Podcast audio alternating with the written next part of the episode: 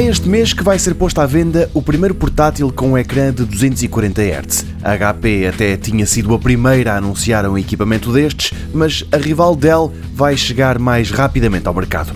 O computador será lançado com o selo Alienware e chama-se M15. Está apontadíssimo aos gamers, até porque ao ecrã de 240 Hz junta uma outra característica que pode ser determinante para quem procura grandes desempenhos a correr jogos: uma taxa de refrescamento de 1 milissegundo do anúncio da Alienware sobram ainda outras notas. Haverá várias opções por onde escolher. Por exemplo, pode ser equipado com o CPU Core i9 da Intel e ter até 32 GB de RAM.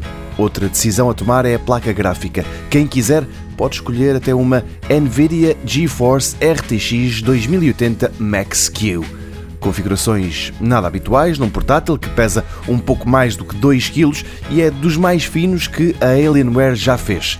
Será vendido em breve, mas por enquanto ainda não há preços.